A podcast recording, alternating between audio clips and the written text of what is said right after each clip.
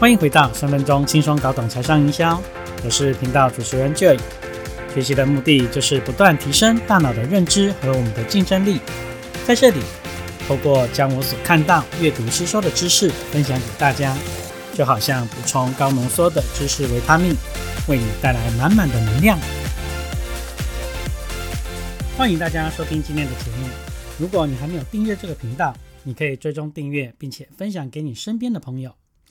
节目开始前呢，先做一个免责声明：这个频道啊，所分享的内容都是我个人的立场，我纯粹就是站在一个分享的角度，不一定这里面所有的资讯都适合你。在这里，我们可以一起学习，一起脑力激荡，只要其中有一个观点可以帮助到你，获得启发，就很值得喽。好，那今天这一集节目就要跟你分享打造个人品牌系列单元，如何选择自媒体平台。自媒体时代的来临啊，从企业到个人呢，呃，每个人都要懂得自我经营之道。大家要更有意识的来经营自己啊，要知道你就是媒体，这是一个连素人都可以成为媒体宠儿的时代啊。我们呢，从过去的旁观者转变成当事人，好，所以千万不要小看啊你巨大的影响力。那就有很多人问我说。啊，就以我什么都不懂啊，我不懂电脑，不懂怎么写文章，不懂怎么打造个人品牌，我也可以成为自媒体吗？好，就以先跟大家分享两个故事。第一个是八十五岁的中国老鲜肉王德顺，啊，这个最帅大爷的故事。呃，王德顺他一头白发，出生在一个沈阳的农村家庭。嗯，四十四岁开始学英文，五十岁开始上健身房啊，健身练肌肉。那七十岁呢，就练成了腹肌，哇！更难以置信的是，七十九岁啊，他霸气的半裸走上 T 台，瞬间爆红。所以说呢，只要你愿意啊，任何事只要下定决心啊，只要敢去做，就没有不可能。那王德顺说，年轻是一种生活的态度啊，跟年龄无关。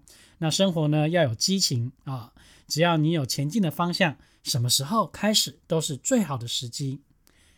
那第二个是美国摩西奶奶的故事。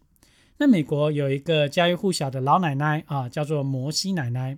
这个摩西奶奶呢，在大半生中都是一个家庭妇女。那她每天的工作呢，就是照顾孩子跟家庭啊，每一天都是在柴米油盐酱醋茶当中去忙碌嘛，哈。好，虽然一整天都有忙不完的家务，但是啊，在这个闲暇之余，她也会做自己喜欢的刺绣啊。把自己看到、想象到的景象，透过刺绣描绘出来。好，那这个习惯呢，一直就坚持到七十六岁，因为关节炎才放弃。放弃刺绣之后呢，这个摩西奶奶啊，她就开始这个学绘画。虽然说没有接受过专业的这个绘画训练，但是摩西奶奶呢，凭借着对美的热爱跟长久不间断的练习，啊，仍然爆发出惊人的创作能力。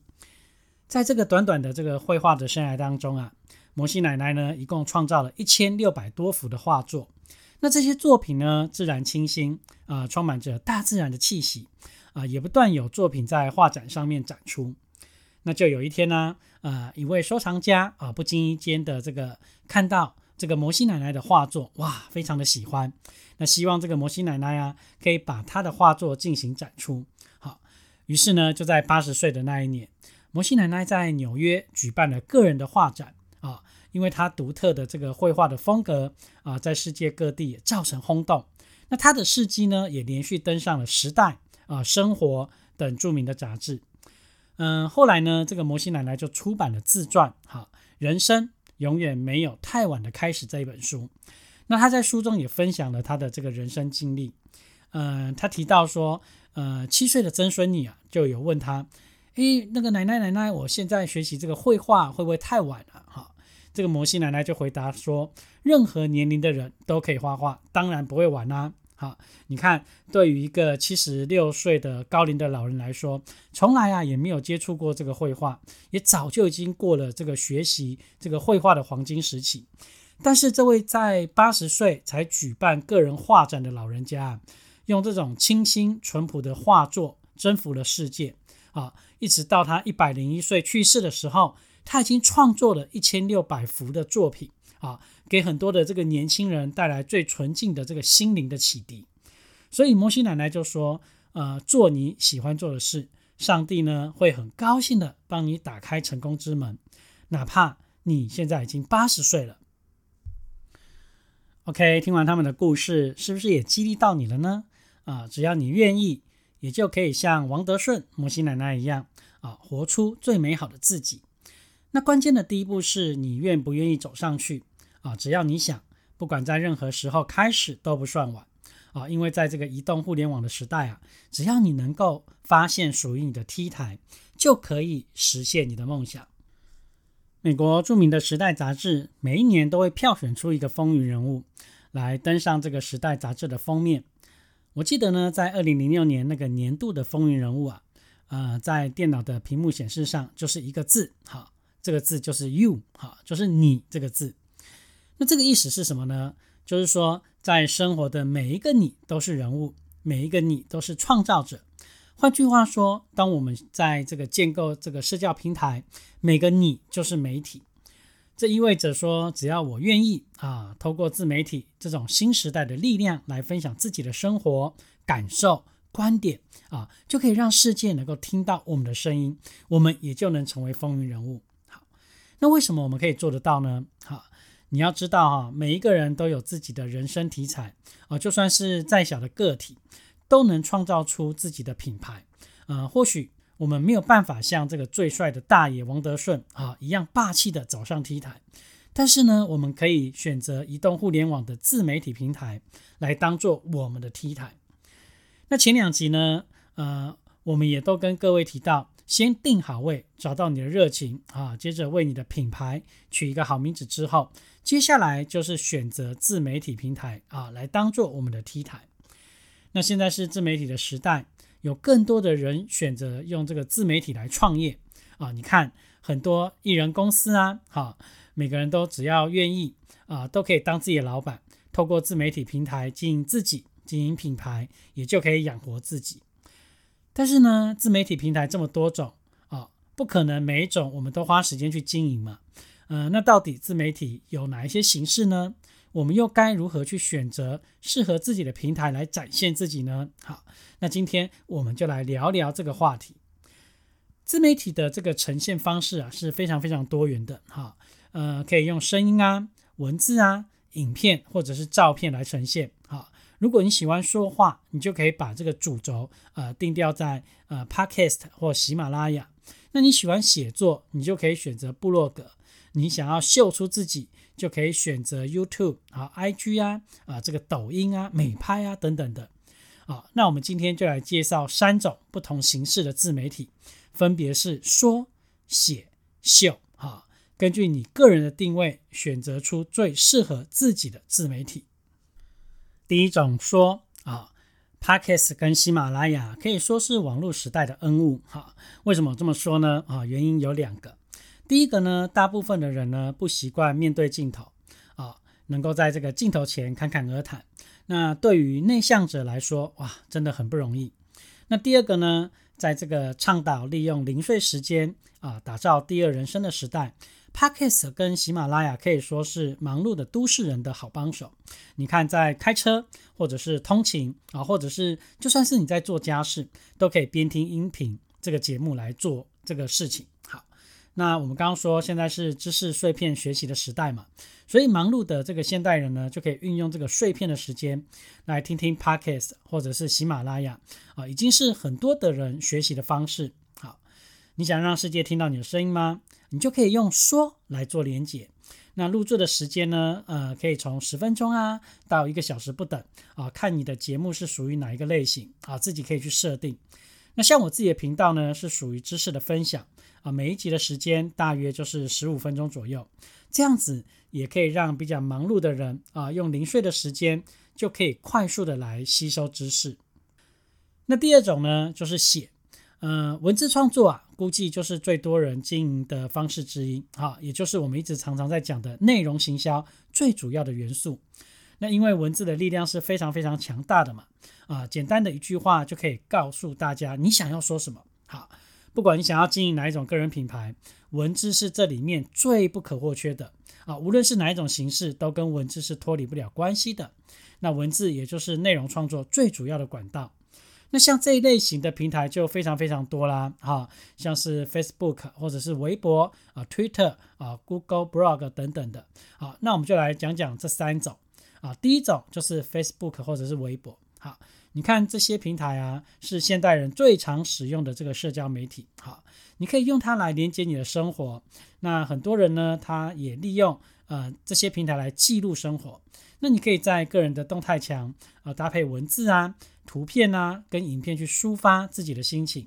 那你也可以用呃 Facebook 的网志来写文章，哈，就算是小白都可以轻易的上手啊。像是 Facebook 跟微博的这个按赞的按钮啊，也提供了一个很棒的扩散机制啊。每当这个读者给了一个赞，哈，你的文章就很有机会在平台扩散，让更多的人看到，并且点回来你的这个网站啊，好。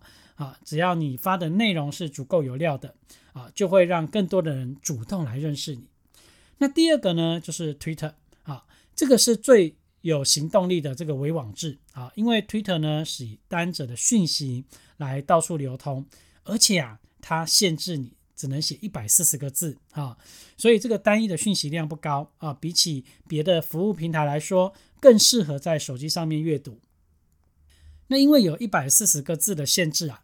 那也会让你精准的去表达你的想法啊，这也不失为练习写作的一个好方法。